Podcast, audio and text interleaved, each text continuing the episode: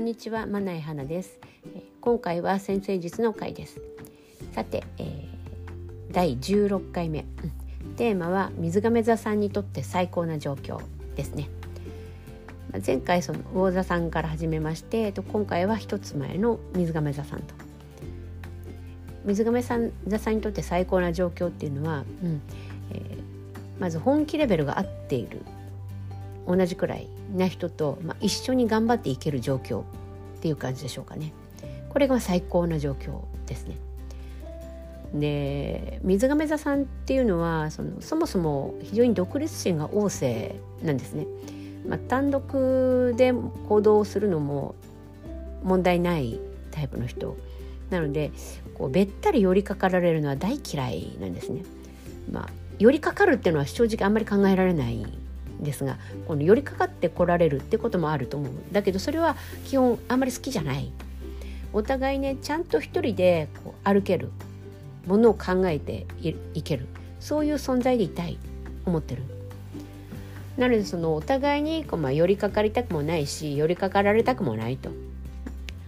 なんでそういう意味ではその物事に立ち向かう時のその、うん、本気レベルっていうか真剣さレベルっていうまあ、別の言葉で言うと、まあ、最近っぽい言い方で言えばなんで当事者意識のレベルっていうんですかねそういうのが合ってるかどうかこういうのが合ってる人と、まあ、一緒にやっていきたいわけですね。でさらにですねこの水亀座さんっていうのはそういうなんていうかそのクールな反面非常に情に厚い、うん、優しいっていうのとまたちょっと違うんですけどねあの、まあ、情に厚い。うーん。仲間とかすごく大切にしますね。ウェットな感じじゃなくてこう大事にするっていう感じなんですね。でこの水亀座さんのその情の厚さっていうのがそのさあのフォローとかサポートっていう形で出る。例えば何かこう、うん、仕事であるとか何か問題にあたってそのその問題やその仕事に対してのスキルの上下とか知識の方っていうのはありますよね。その人間が2人以上集まれば間違いなくその優劣ってのはやっぱつくわけですよ。だけどここはねその水亀座さんにとってあんまり問題にならないむしろそれは当たり前でしょとそれはどっちかがあの優れていてどっちかが劣ってるってことはあり得ると。ね、それは今回は自分の方が優れていたかもしれないけど次は相手かもしれない。なんだからそのスキルや知識のその上下があることこれ自体はあんまり問題にならないんですね。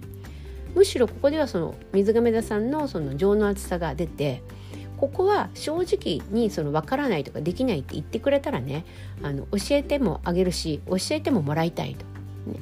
お互いにそうやってフォローし合えるなら全然問題ないじゃないこういうふうに考えるんですね。お互いにそのフォローしサポートしちゃえばいいとそれは水亀座さんの大嫌いな依存とは全然違うんですよ。ね。フォローやサポートっていうのはお互いに独立しているからこそ、うん、ワークする形であって独立がないところではフォローとかサポートって言わないですよね。まあ、水亀座さんっていうのはその単独でも立っていられる歩ける考えていける生きていけるそういう存在であると。だけどその同じうんレベルのその真剣さうん本気度合いそういうものを持っている人とは一緒に頑張りたい。是非一緒に頑張りたい。そう思う、まあ、独立しつつサポートは欠かさないと。共に歩んで同じゴールに到達すると。こういう状況が、まあ、水亀座さんにとっては最高。そういうそういう形ですね。今回はここまでです。水亀座さんいかがでしたか？また次回お聴きくださいね。ありがとうございます。